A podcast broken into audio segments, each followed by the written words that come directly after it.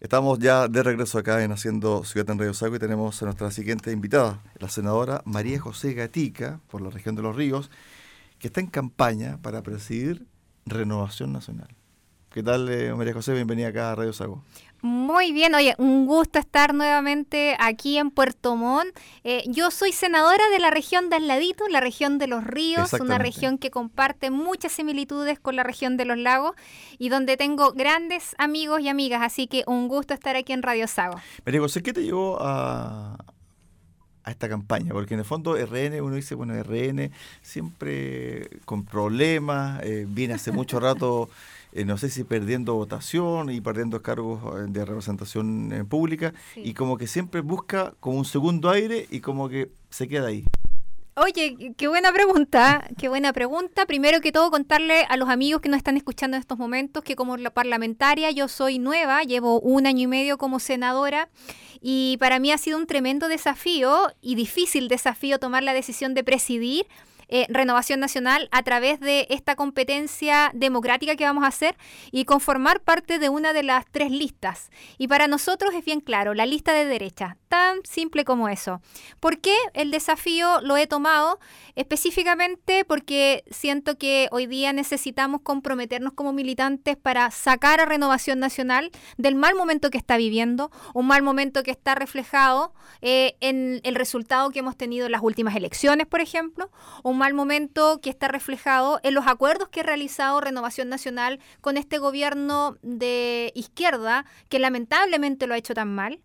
Y en ese sentido yo he sido bien clara en realidad, bien clara y he manifestado mi preocupación a la directiva actual, he manifestado mi preocupación a ser parte de estos acuerdos que levanta el presidente Gabriel Boric y que lamentablemente quedan solamente en compromisos y en concreto nada. Y es por eso principalmente que tomé el desafío, porque creo que Renovación Nacional tiene que hacer un giro, Renovación Nacional no tiene que seguir virando a la izquierda, Renovación Nacional tiene que volver a la senda de ser un partido representativo de la derecha y porque Renovación Nacional va por el orden, va por la seguridad, va por ser un partido opositor a este mal gobierno. Senadora, usted me dice que la lista que usted encabeza es como la derecha de RN. ¿Y la otra lista qué es lo que es? Mira, yo creo que hoy día cada yo no puedo hoy día hoy día yo no puedo decir ni hacer no puedo decir cuál es la propuesta que tienen las otras competencias. Pero lo que sí puedo manifestar es que la acción concreta que hemos planteado las personas que hoy día integramos la lista Orgullo RN em, demuestran claramente que somos una lista que va enfocada hacia volver a la senda nuestro partido de renovación nacional.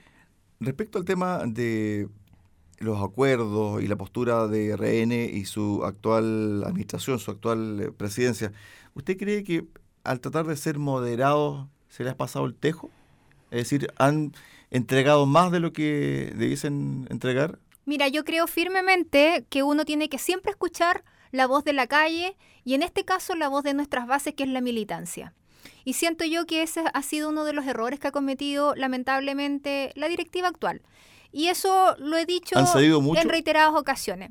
Yo creo que no nos conviene a nosotros como partido ceder a todos los acuerdos que levanta este gobierno de izquierda, eh, sabiendo de que en la calle el gobierno está mal, sabiendo que Chile lamentablemente va de mal en peor sabiendo que la inseguridad sigue aumentando día tras día, porque el presidente, lamentablemente, eh, de quien nos gobierna hoy en día, Gabriel Boric, no le ha colocado el cascabel al gato a la seguridad y a que realmente tenemos que legislar, por ejemplo, en esa materia.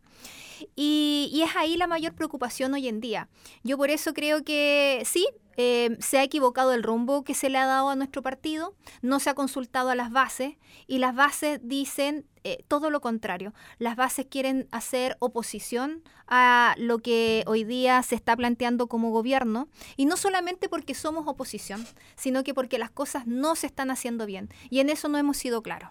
Y para eso tenemos que defender nuestros principios, tenemos que defender lo que para nosotros eh, es lo más importante y que es poder tener un país ordenado y seguro porque solamente con esas bases podemos avanzar bajo la senda del progreso. Usted tiene menos de 40 años y en el fondo es como la saya nueva de RN, pero ¿cuánto cuesta hacerse camino adentro de RN? Porque también, digámoslo, adentro hay eh, personas que tienen mucho poder, pero son personas que ya tienen sus años en la política y como que ese poder no lo quieren soltar. Pasa lo mismo también en todas partes. En todas partes. Pero en definitiva aquí se, habla de política y de cuotas de poder. ¿Cuánto cuesta que esas personas suelten el poder al interior de RN? Mira, yo no me quiero enfocar en eso en realidad. Lo que yo sí quiero dejar muy en claro de que la lista Orgullo Renovación Nacional, que es la lista que me toca presidir a mí, con mucho orgullo y que trabajamos en equipo junto a don Carlos Larraín, un tremendo dirigente político de mi partido, junto a Pancho Rego, que va como secretario general, que es un joven, ¿cierto?, que ha sacado la bandera de nuestro sector en tiempos buenos y en tiempos malos y que ha ayudado de manera considerable a ser una tremenda voz de la derecha eh, públicamente y eso para mí es muy valorable. Vamos también trabajando junto con la diputada Camila Flores, que también es una mujer que ha tenido de fuertes convicciones y de una sola voz, ¿ah? de una sola línea. Ella ha manifestado siempre con claridad hacia dónde quiere ir. Y por otro lado, representando aquí a la región de Puerto Montt, tenemos a una tremenda candidata también que llevamos, que es Paula Igerra, dirigente de años de Renovación Nacional, una mujer con un tremendo posicionamiento eh, que siempre se ha caracterizado por la labor social y que hoy día va de vicepresidenta de nuestra lista. ¿Y por qué yo los nombro? Porque nuestra lo que marca es la diversidad. ¿ya?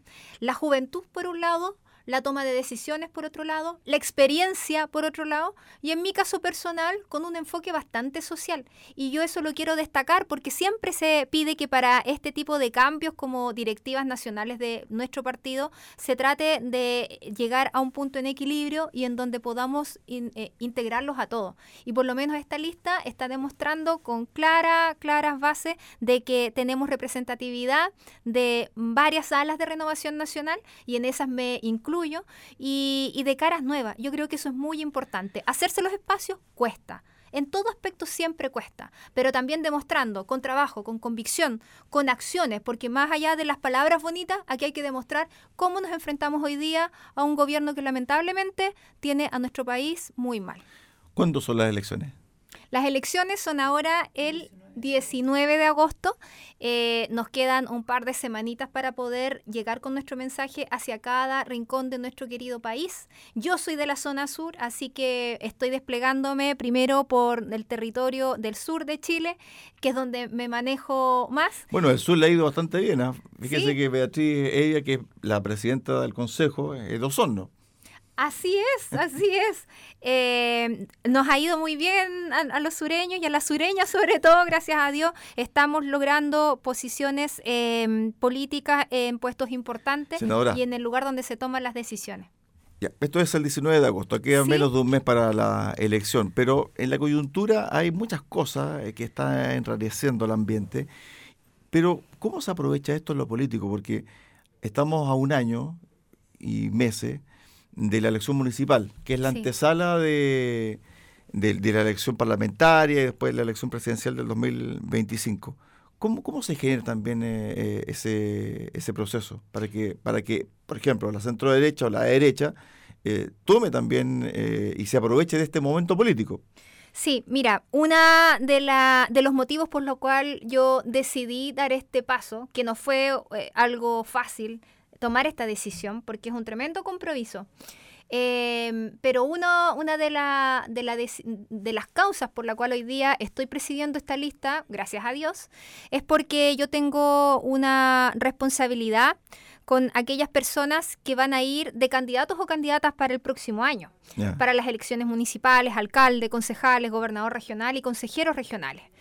Y en ese sentido, sabemos que la marca de nuestro partido tiene que estar bien posicionada para que esa marca también demuestre buenos resultados con aquellas personas que van a tomar la difícil decisión de ir a una candidatura, que no es fácil, sobre todo en los tiempos difíciles que nos ha tocado vivir hoy en día. Y es por eso que tengo esta motivación, es porque creo que Renovación Nacional tiene que hacer un giro. Renovación Nacional tiene que salir del barro en el que se encuentra hoy en día porque hay que ser honestos. Renovación Nacional tiene que volver a pararse y ser el partido que en algún momento fue. Está muy anquilosado, ¿no? Los resultados de las últimas elecciones dicen eso. Y es tan simple como eso. tener no hay frescura política. Tener haber tenido pocos em, elegidos, por ejemplo, para la convención y que sean militantes de Renovación Nacional demuestra eh, el, el duro momento que enfrenta nuestro partido. Yo puedo decir con mucho orgullo que soy una de las formo parte de las dos de los dos senadores que sí logramos elegir y aportar con un convencional para este proceso que se está viviendo hoy en día, pero que nos costó muchísimo. Entonces, eh, no habla bien de nosotros de que de los 11 senadores que formamos la bancada, solamente dos tengamos un cupo dentro de la convención eh, por haber tenido la capacidad política para haber apoyado a nuestros candidatos y que hayan salido elegidos. Senadora, ¿usted cree que parte de la fuga de votos se fue hacia republicanos, no? Completamente, completamente se fue hacia republicanos. ¿Por qué? Porque hay un descontento tremendo con cómo se está gobernando hoy en día. Y en ese sentido, eh, la forma de demostrar ese descontento es dándole el apoyo directo a quienes hoy día sí hacen oposición y a quienes hoy día no se prestan para el juego de este gobierno. Y eso yo lo he dicho en distintas ocasiones. Y la última vez que lo manifesté fue cuando reuní cerca de 100 firmas de consejeros generales de Renovación Nacional para pedirle a nuestra directiva de hoy que se baje de la mesa correspondiente a la Comisión por la Paz.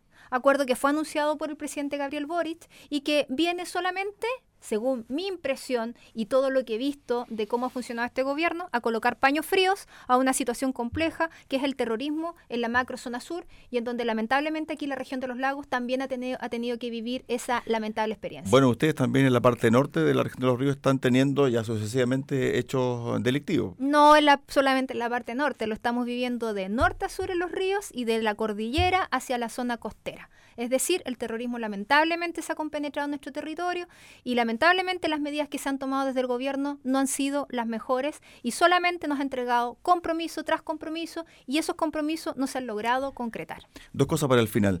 Hace un par de semanas atrás usted eh, lanzó una frase muy dura en contra del ministro de la Vivienda, Carlos Montes, le dijo que era el títere de, de Boric. ¿Por qué le nació esa frase? Fue en reacción a lo que él me respondió eh, directamente. ¿Por qué? Porque él le pareció malo que yo eh, le echara la culpa al presidente Gabriel Boric, siendo que el responsable político es él, si él es el que gobierna. Bajo su alero están los ministerios, pero el jefe prioritario es el presidente de la República y hoy día es Gabriel Boric. Y a él le molestó que yo haya transmitido eso y lo tomó a mal. Por lo tanto, yo lo que le expresé fue una respuesta a la soberbia que él me manifestó y a la falta de respeto con la cual él también me trató. Eso lamentablemente no salió en ninguna parte, pero yo también tengo que aclararlo y lo hice en mis redes sociales. Pero aquí lo más importante y que yo le dije a él precisamente de cara a cara, em, es que él tiene que definirse. Si es va a seguir eh, obedeciendo las instrucciones de su presidente, ¿cierto? O si se va a colocar del lado de las personas. Recordemos que el caso convenio tiene injerencia directa con las platas que van enfocadas en las familias más vulnerables de nuestro país, aquellos que hoy día viven en campamento. ¿Qué pasa en los ríos con el caso convenio, fundaciones? ¿También se dio el traspaso de platas públicas o no? Hay una ONG que hoy día tengo entendido que se están haciendo todas las investigaciones, que eh, está dentro ya de los procesos de de administrativos de investigación y también judiciales y, esperemos saber prontamente respuesta. Nosotros, yo precisamente le pedí a la Comisión de Vivienda, comisión que yo integro, que pudiéramos tener la presencia del Contralor General de la República para que nos indicara cuál es la situación puntual de estos traspasos de dinero, traspasos que de acuerdo a lo que indica el Contralor General de la República están hechos bajo normativa. Ojo con esto.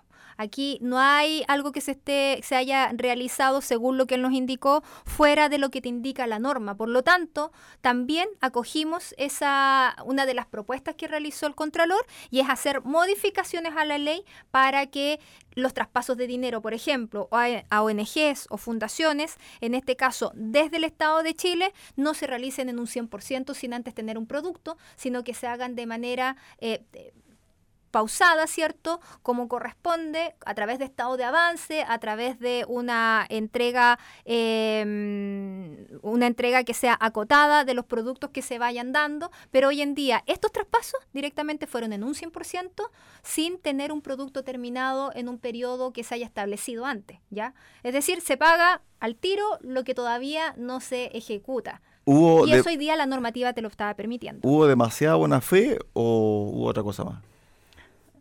No, yo creo que aquí hubo un abuso del amiguismo em, de las personas que hoy día nos gobiernan. Tan simple como eso. Lo último, esto también va a tener consecuencias para los gobiernos regionales. Los gobernadores regionales siempre han pedido autonomía financiera, eh, tener eh, más eh, libertad para ver los temas de plata, pero esto de, de, entregar dinero del gobierno regional a las fundaciones me parece que va en el camino contrario. ¿Usted está disponible para darle más facultades o restringir un poco el tema fiscal? Y esto también hay que verlo cómo sale el texto constitucional en diciembre para el cierre, senadora. Sí, vamos a ver qué resulta ahí. Primero tenemos que ver cómo termina este borrador. Segundo, vamos a tener que ver cuál es la situación del país, porque yo siento que la ciudadanía está muy ajena a este proceso nuevo que se está haciendo, porque recordemos que eh, no tuvo mucha aceptación el, año pasado cuando se quiso aprobar el anterior, y hoy día tampoco se siente mucha, mucho optimismo con este texto que todavía no está terminado. Entonces, son muchas las variables que se tienen que evaluar hoy en día. Eh, pero por otro lado, el Contralor también nos señaló la situación de los gobiernos regionales, el traspaso fácil de recursos hacia instituciones privadas como ONGs o fundaciones. Y yo creo que aquí hay algo que también tenemos que ver de qué manera eh, cambiamos la modalidad de ejecutar el gasto de las regiones a través del GORE.